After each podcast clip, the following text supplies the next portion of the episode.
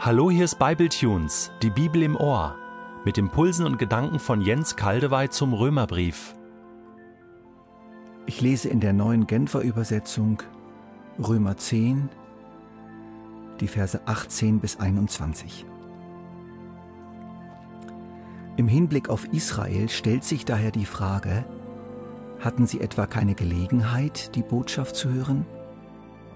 Natürlich haben sie sie gehört. In der Schrift heißt es ja von denen, die sie verkünden, überall auf der Erde ist ihre Stimme zu hören. Ihre Botschaft ist bis in die entlegensten Gebiete der Welt gedrungen. Aber, so könnte man weiter fragen, hat Israel vielleicht nicht verstanden, worum es bei dieser Botschaft geht? Die Antwort darauf ist schon bei Mose zu finden. Dort heißt es, ich werde euch auf ein Volk eifersüchtig machen, das gar keines ist, sagt der Herr.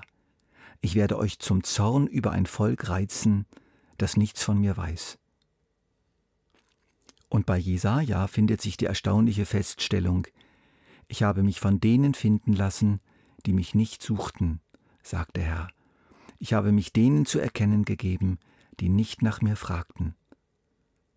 Im Hinblick auf Israel dagegen heißt es bei Jesaja: Von früh bis spät habe ich die Hände nach einem Volk ausgestreckt, das nicht bereit ist, mir zu gehorchen und das sich mir ständig widersetzt. Überall in den zahlreichen Städten und Dörfern, wo die Apostel das Evangelium verkündet hatten, waren auch Juden dabei. Sie hatten viele Gelegenheiten, die Botschaft zu hören. Überall auf der Erde ist ihre Stimme zu hören. Ihre Botschaft ist bis in die entlegensten Gebiete der Welt gedrungen. Dieses Wort aus Psalm 19, hier ist eigentlich von der Botschaft der Wunder der Schöpfung an die Menschen die Rede, wendet Paulus auf die neutestamentlichen Verkündiger an. Schon Jesaja als ein großer Vertreter der von Gott gesandten Propheten hatte gesagt: Herr, wer hat unserer Botschaft geglaubt? Paulus kann dasselbe sagen. Er hat dasselbe erlebt und sagt nüchtern, aber sicher, mit viel Schmerz im Herzen. Aber nicht alle haben das Evangelium angenommen. Wörtlich heißt es sogar, nicht alle haben dem Evangelium gehorcht. In diesem Nicht-Gehorchen spüren wir einen klaren Willen, eine klare Entscheidung und eine klare Verantwortlichkeit. Wir wollen nicht gehorchen. Wir wollen auf dieses Wort und auf den Urheber und Sender dieses Wortes nicht reagieren. Römer 9 und Römer 10 gehören als zwei große Wahrheiten untrennbar zusammen.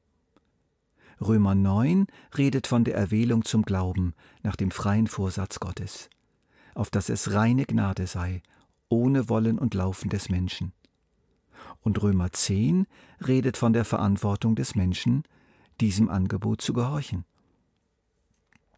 Aber es gibt doch unter den Hörern von Paulus tatsächlich noch ein Argument. Die Selbstverteidigung des Menschen hört nicht auf. Mann, wir sind so zäh in unserer Abwehr Gottes, in unserem sich herauswinden aus der eigenen Schuld. Ein letztes Aufbäumen gegen die ureigene Verantwortung des Menschen. Aber, so könnte man weiter fragen, greift Paulus dieses Argument auf. Hat Paulus vielleicht nicht verstanden, worum es bei dieser Botschaft geht. Ja genau, die Botschaft ist verkündet worden, die Boten waren da, aber war die Botschaft wirklich verständlich? Gilt für die Juden, besonders aber auch alle anderen nicht das, was Jesus selbst betete, Vater, vergib ihnen, denn sie wissen nicht, was sie tun? Nun macht Paulus etwas ganz Raffiniertes. Fast möchte man sagen, er trickst jetzt seine Pappenheimer, seine jüdischen Stammesgenossen so richtig aus. Er schlägt ihnen ganz geschickt die letzte Waffe aus der Hand. Er weist sie nämlich hin auf einige Worte der Tora, dem Teil der Bibel, den sie ganz besonders schätzen und ehren und ernst nehmen und aus dem sie Sabbat für Sabbat in ihren Synagogen hören und sagt, meine lieben Freunde aus den Juden, die Antwort darauf ist schon bei Mose zu finden. Dort heißt es doch, das habt ihr doch schon viele Male gehört, ich werde euch auf ein Volk eifersüchtig machen, das gar keines ist, sagt der Herr. Ich werde euch zum Zorn über ein Volk reizen, das nichts von mir weiß. Diese Verkündigung des Evangeliums an die Heiden und die Rettung von so vielen von ihnen, gegen die ihr euch so wehrt und die euch vorkommt wie ein Ausverkauf des Judentums, ist hier in eurer Tora schon beschrieben. Und dann sagt ihr, ihr habt nichts wirklich verstanden? Was steht denn hier? Hallo? Wollt ihr noch einen Zeugen? Ich gebe euch noch einen aus den Propheten, vom großen Jesaja. Ich habe mich von denen finden lassen, die mich nicht suchen, suchten, sagt der Herr. Ich habe mich denen zu erkennen gegeben, die nicht nach mir fragten. Merkt ihr was, ihr lieben Juden? Alles schon vorhergesagt. Was hier jetzt im römischen Reich abgeht, hier steht's doch. Und da wollt ihr behaupten, ihr habt nichts verstanden?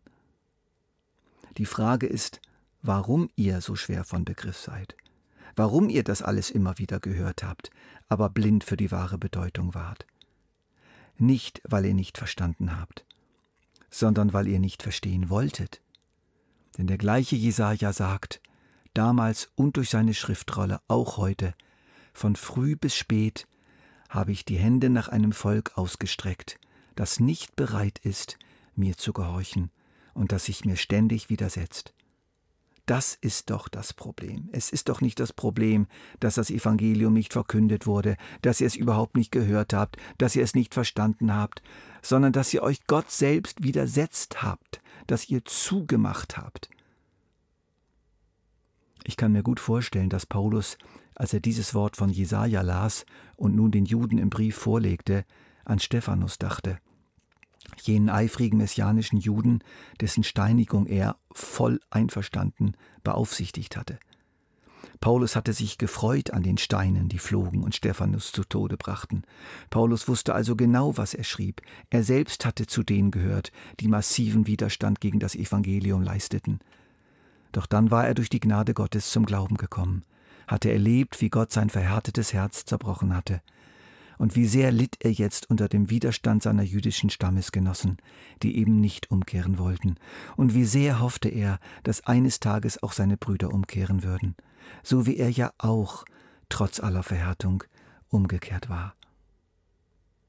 Römer 9 und Römer 10. Ich kam mir vor wie in einer Arena, da flogen die Fetzen, da wurde gekämpft und diskutiert und argumentiert. Es war nicht einfach, die einzelnen Schläge zu verfolgen und zu kommentieren. Gelegentlich kam ich mir vor wie ein Sportreporter, der ihm alles einfach zu schnell geht und der nicht ganz mitkommt. Als der Gegner kurz zu Boden ging, da stand er schon wieder auf und kämpfte weiter. Es ging dabei nicht um Nebenfragen, nicht um vergängliche Goldmedaillen oder ein hohes Preisgeld. Es ging um echt existenzielle Fragen, wie man so schön sagt, um ganz große Fragen. Um die Frage nach der Treue Gottes gegenüber seinem Volk gegenüber unserem älteren Bruder? Die Antwort, Gott ist und bleibt treu. Und wenn das für unseren älteren Bruder gilt, gilt das auch für uns und kann so formuliert werden, Gott bleibt mir treu. Es ging um die Frage nach dem Gerechtsein Gottes, wenn er Menschen erwählt und wenn er Menschen verwirft, weil er es für richtig hält. Die Antwort, es steht dem Menschen nicht zu, über Gott zu Gericht zu sitzen, weil Gott Gott ist. Eine weitere große Frage war die Frage nach der Schuld Israels. Wenn es tatsächlich von Gott nicht gerettet wurde, ausgenommen einige wenige, ist es wirklich schuldig?